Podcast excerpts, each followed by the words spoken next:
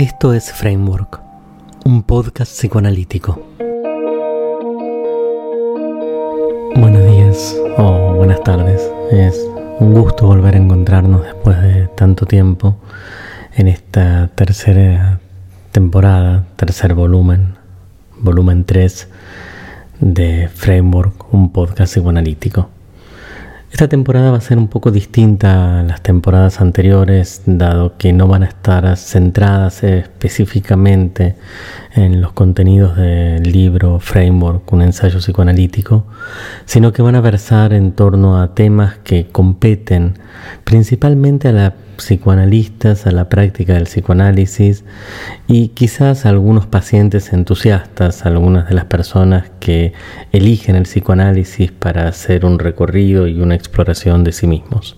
Parte de los episodios van a ser breves con algunas ideas presentadas utilizando distintos formatos, ideas que hacen a la práctica y el ejercicio del psicoanálisis.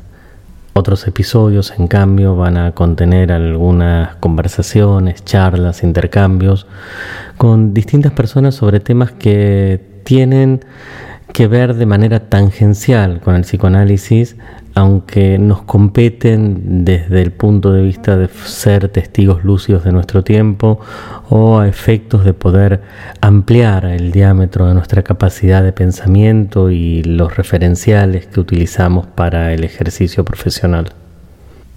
El primero de los episodios, el episodio de hoy, quiero hablar acerca de uno de los temas posiblemente más citados o referenciados en la literatura psicoanalítica que es la envidia. Eh, todo empezó con Freud, como casi todas las cosas, hablando de la envidia del pene sin, la verdad, especificar mucho ni a qué se refería ni a qué llamaba el envidia del pene, porque era una envidia del pene que no era del pene exactamente, sino que era más bien de ese pene falo, era una envidia de un pene que no existía, de una envidia que de un pene que no es que lo tenían los varones y no lo tenían las mujeres a quien ya les iba a crecer o se lo habían cortado por haberse portado mal, sino que era un pene donde en algún momento, desde algún punto, todos, varones, mujeres, compartían cierto grado de envidia tanto en la posesión como en el uso, en la instrumentación. Varios años más tarde, Melanie Klein introduce la envidia como una emoción primaria, no habla ya de la envidia del pene, sino de la envidia de la capacidad gestante. Pero gestante de qué? ¿Gestante de un bebé o gestante de un montón de fantasías? ¿Gestante de ese lugar al que llamó la geografía del cuerpo materno o, o de qué cosa exactamente? En principio, probablemente el cambio más revolucionario fue colocar a la envidia como una emoción primaria proveniente de la vía del instinto de muerte y que para Klein era profundamente tóxica, estaba presente en todos los seres humanos, era agresiva, destructiva y combinada con la voracidad se convertía probablemente en uno de los puntos más oscuros e inanalizables con los que el analista en ejercicio tenía que vérselas. Es más, se levanta casi como un jinete del apocalipsis, la envidia combinada con voracidad. La envidia requería ser eh, interpretada e investigada profundamente en cada análisis. Si esto no sucedía, se incurría en una falla técnica. Por su parte, unos años más tarde, Bion, Wilfred Bion, produce algunas modificaciones en relación a la envidia.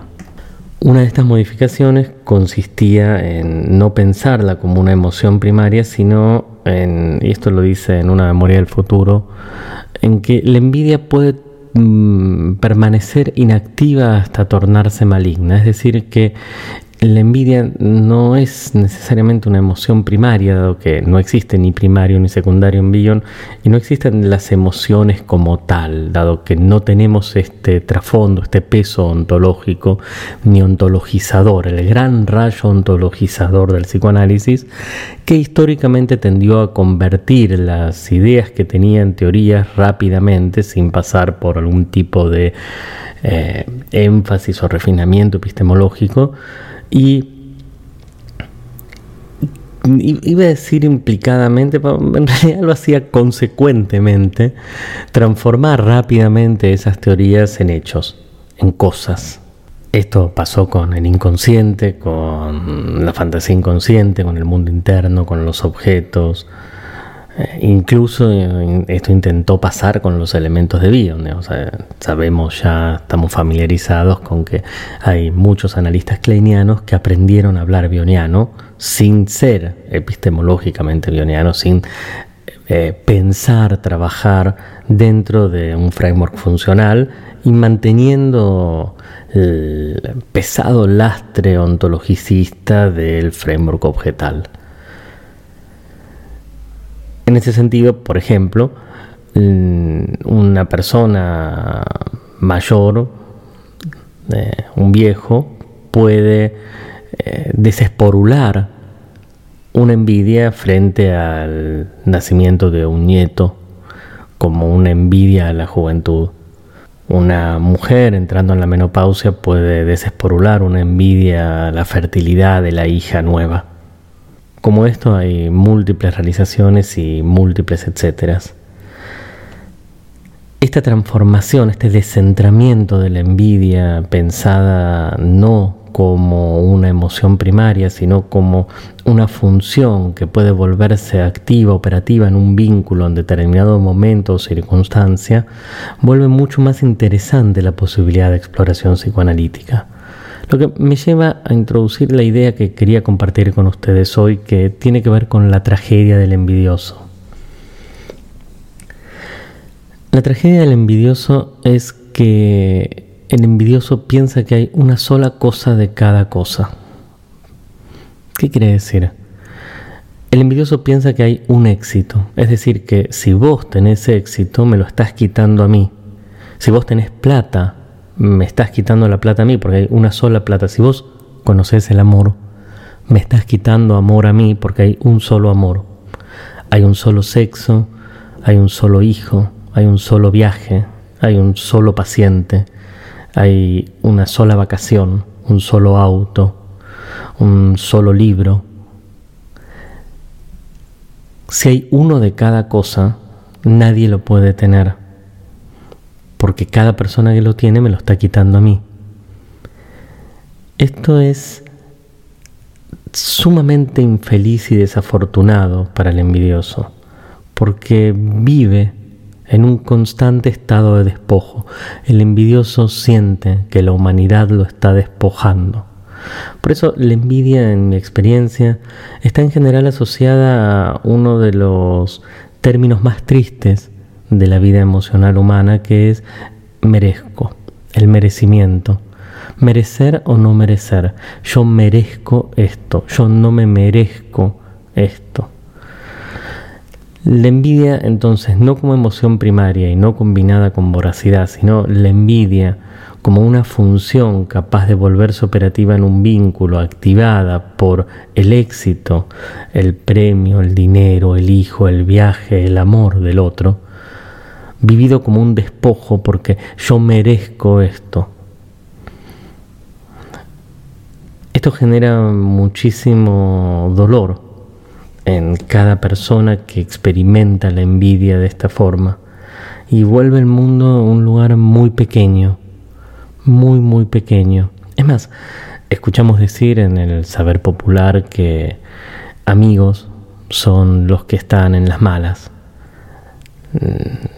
el dicho dice que uno realmente conoce a la pareja en el divorcio, que conoce a los hermanos en la muerte de los padres y la herencia, que conoce a los jefes o a los empleados en el despido. Pero pienso un poco distinto. Pienso que uno conoce a los amigos que uno conoce al amor en las buenas. Es fácil estar en las malas porque la tragedia personal no es nunca un atentado contra el otro, nunca pone en peligro al otro, nunca pone al otro en riesgo. En cambio, el éxito personal, la alegría, es mucho más difícil de compartir. Hacete una pregunta. ¿Cuántas personas están realmente felices porque hoy te fue bien? ¿Con cuánta gente realmente te sentís bien compartiendo un éxito? Hoy fuiste feliz. Hoy te pasó algo lindo. Hoy te sentiste bien. ¿Con quién lo compartís? ¿A quién le contás que sos feliz? Es mucho más fácil compartir la tragedia que compartir la alegría. La felicidad es difícil de compartir justamente porque la envidia es un factor terrible y trágico en donde el envidioso siente que hay uno solo de eso y que lo quiere para él porque él lo merece. Entonces, amigos no son los que están en las malas, amigos son los que están en las buenas. Amor es aquel con quien compartir la dicha, con quien vos sabés que su día, su semana, su mes, su vida va a ser un poco mejor porque tu vida es mejor. Alguien que sea capaz de alegrarse porque a vos la vida te hace cosquillas en el alma.